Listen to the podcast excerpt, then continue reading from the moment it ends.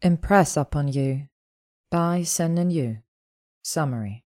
Hermione had been in her office up to her ears redrafting Britain's new trade agreement with Denmark when Malfoy came swanning in wanting to consult with her. She let him in, assuming that he was there about the trade deal, given that their departments had been working together on it for over a year. That he was there to be useful. He was not. If He'd casually framed the hypothetical as he seated himself uninvited into her armchair and conjured an elaborate tea service. If someone wanted to try doing something muggle, how would they go about it? The things people do for love were stupid and should probably be banned. That's what Hermione Granger would say if anyone happened to ask for her opinion on that matter. It was time and energy wasted that could be spent on better things, but no, Humans were cursed to fritter away the bulk of their emotional energy on an unsolicited crush that they hadn't wanted in the first place, didn't have any time for, and most certainly never would have agreed to. It had started eight months earlier. Hermione had been in her office, up to her ears redrafting Britain's new trade agreement with Denmark, when Malfoy came sweating in, wanting to consult with her. She let him in, assuming that he was there about the trade deal, given that their department had been working together on it for over a year. That he was there to be useful. He was not. If he'd casually framed the hypothetical as he seated himself uninvited into an armchair and conjured an elaborate tea service, if someone wanted to try doing something muggle, how would they go about it? Hermione had just stared blankly at him, trying to switch gears from a 50 inch long regulatory pot on cauldron thickness and the previous year's export rate on spotted newt eyes while Malfoy was making himself at home, inquiring if she preferred biscuits or scones and handing her a cup and saucer that probably cost a week's wage. No one had ever asked her the question before. Most wizard folks took no interest in the muggle world, even if they were accepting of muggleborns, they didn't actually want anything to do with a non magical world. Malfoy had taken Muggle studies during eighth year when it became a mandatory subject, but Hermione knew from personal experience that the class was practically useless, unless a person happened to possess a secret obsession with pulley systems. She was blindsided by the question and spouted a few ideas off the top of her head, which had Malfoy sitting there looking even more confused than before and with no apparent inclination to get out of her office and let her work in peace. Giving a vert sigh of long suffering and plastering on her coldest and most insincere smile, Hermione asked a few clarifying questions, deduced that Malfoy was less interested in doing something muggle and more interested in doing someone muggle, and very serious about that. Not that he admitted to it in so many words, but it was heavily implied in the subtext of the roundabout conversation. The idea that Draco Malfoy, of all people, was willing to step out of his comfort zone and do something muggle was surreal. Seeing a pampered pureblood attempting to take the plunge over crush was, well, that was rather endearing. Even if Malfoy himself was not endearing, but rather irritating and extremely pointy. Hermione reconsidered her initial aggravation feeling generous and ignoring the niggling knowledge that Draco Malfoy was the most prattish of men, she agreed to give him a quick tour of a few popular spots in London, mostly because the offer succeeded in making him stand up. Nice places, he'd said empathetically as she herded him to the door, impressive but not too formal. Hermione rolled her eyes, gritted her teeth, and reminded him that she was waiting for a financial report on broom twig imports and would expect it by Thursday. Malfoy waved away the reminder as she shoved him out the door. Jesus, he lurched between the door and frame in order to keep talking. There were things to do, but not so much that there wasn't an opportunity for two people to get to know one another. And he started trying to poke his head back into her office, absolutely no more than three bookstores. The London tour involved all of a long afternoon that weekend and no bookstores at all, and then Hermione went on her way assuming her job was done, and if nothing else, at least she's gotten a financial report back a week early. Malfoy showed up in her office again after two weeks, wanting to know about the other Muggle day trips that would be less intimidating and formal than a dinner. Undeniably putting in a solid effort. Hermione sighed, feeling herself slightly in the face of his determination, and they went to a public garden. She even took his arm when he claimed they need to know whether the paths were wide enough to accommodate two people walking together. A few weeks later, they tried a museum and a coffee shop, each paying their own way, of course.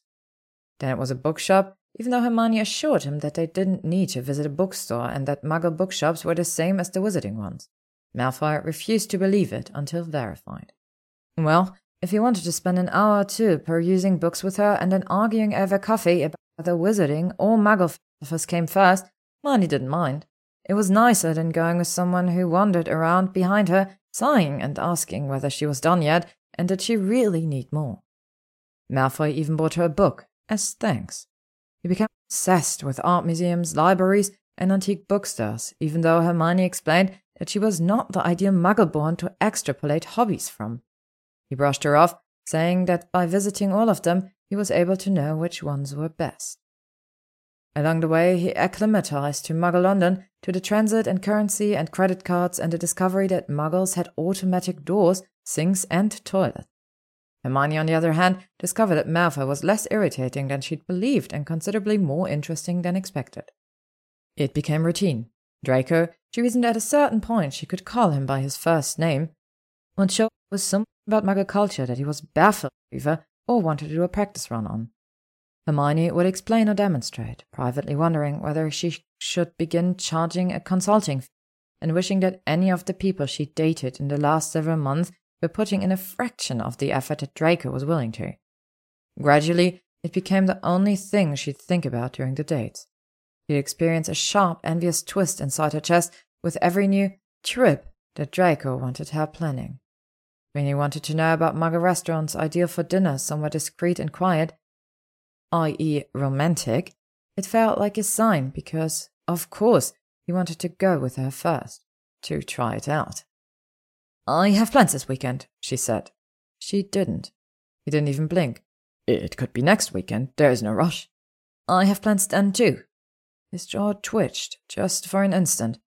Lunch then? It does need to be dinner. We could go earlier. Her heart clenched.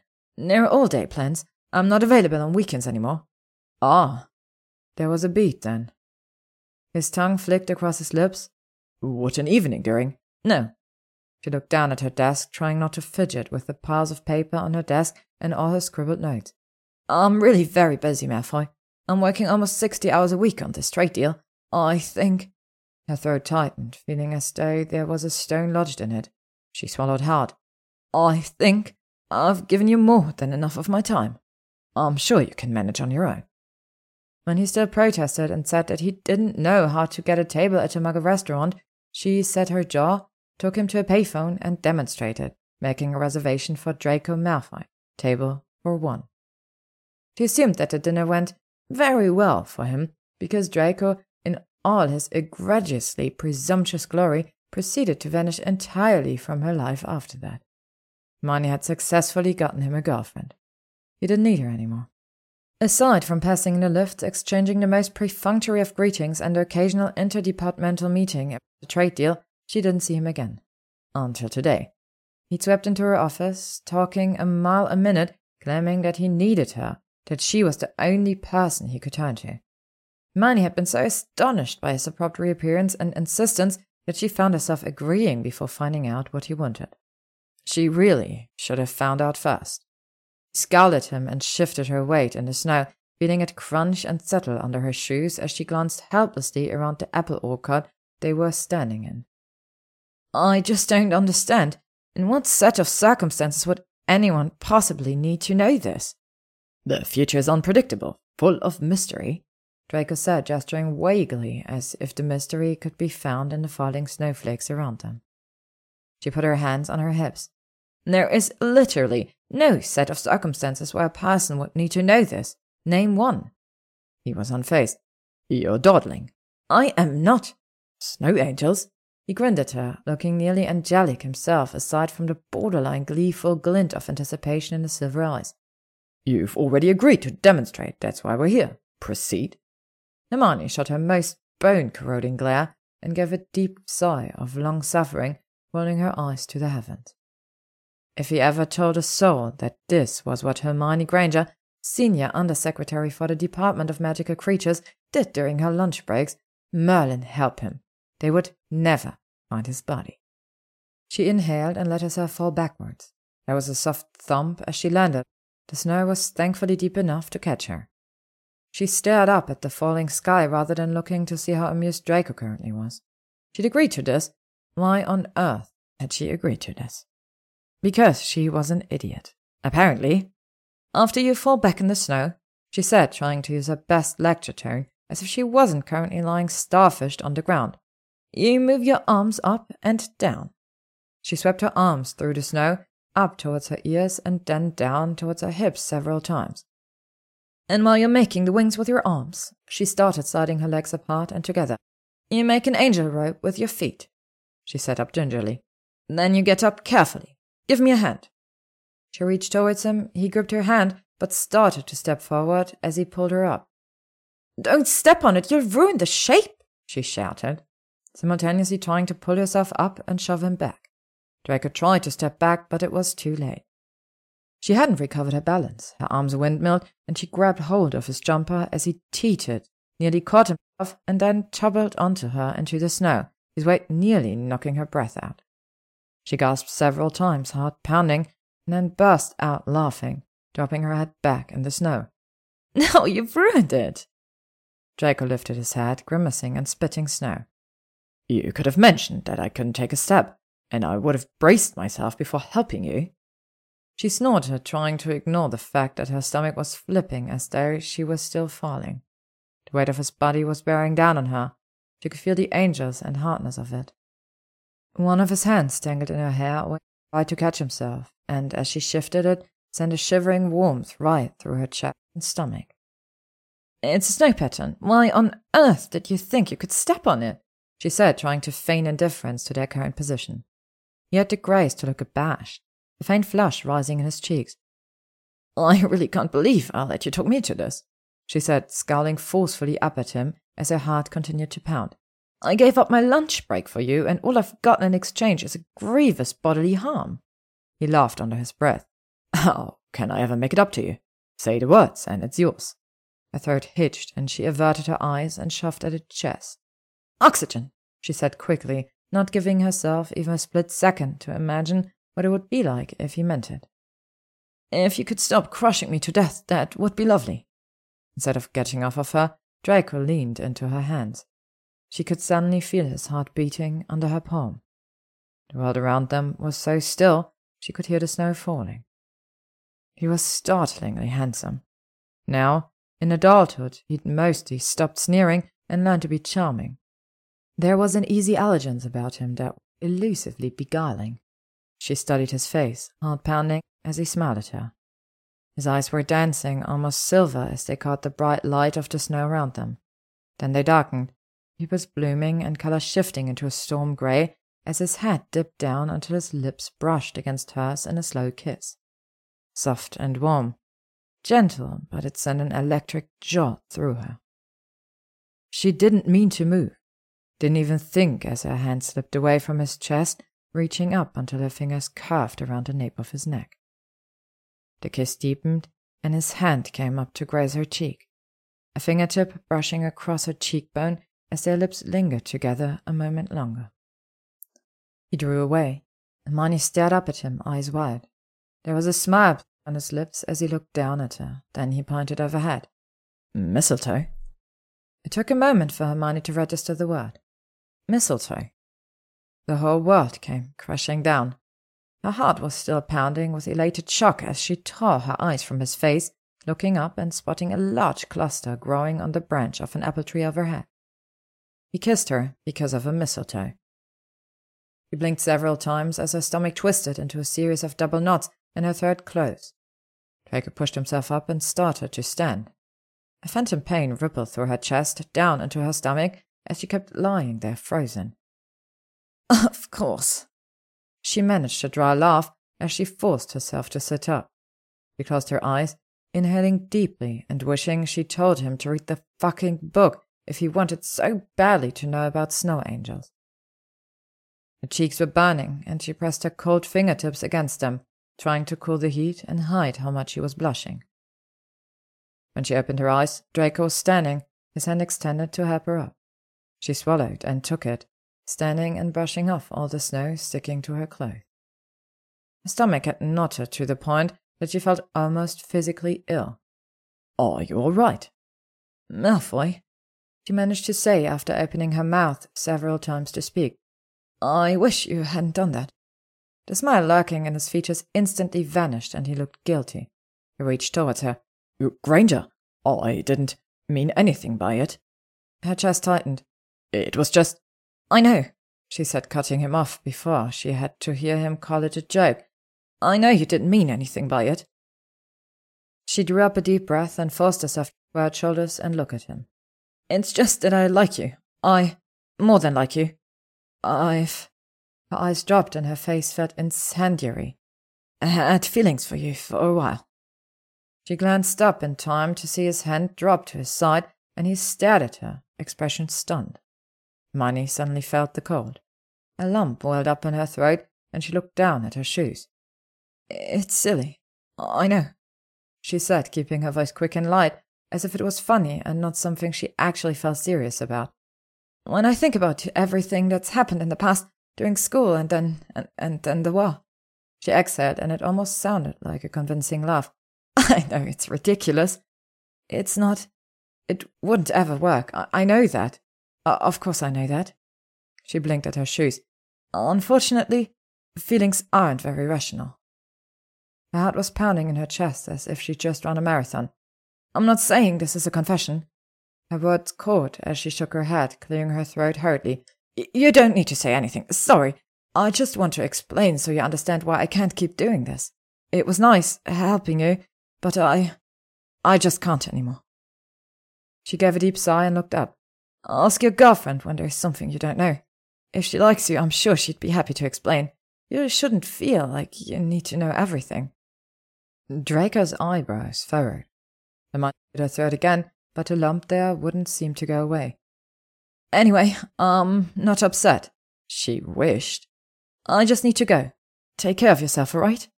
She turned and slipped her hand into her pocket, finding the smooth handle of her wand. It was a split second from apparating when Draco lunged forward, his hand closing around her wrist. Granger, wait, he said. He was wide eyed and somewhat dazed looking, as if he'd been walloped upside the head with a hefty hardback. What girlfriend are you talking about? Hermione stared at him. Was it not a girl? Oh God, was he gay? She'd been pinning for him and she wasn't even the right gender. She didn't know if that made it all more or less embarrassing.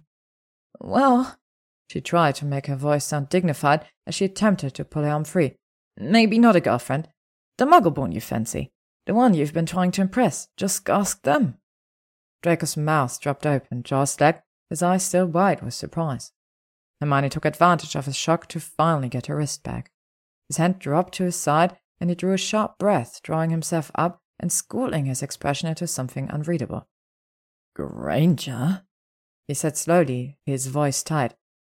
About how many muggleborns do you think I know? Hermione shrugged, avoiding his eyes determined to pretend that she hadn't devoted a significant amount of time during the last six months identifying all the muggle-born women and their mutual acquaintance. I don't know.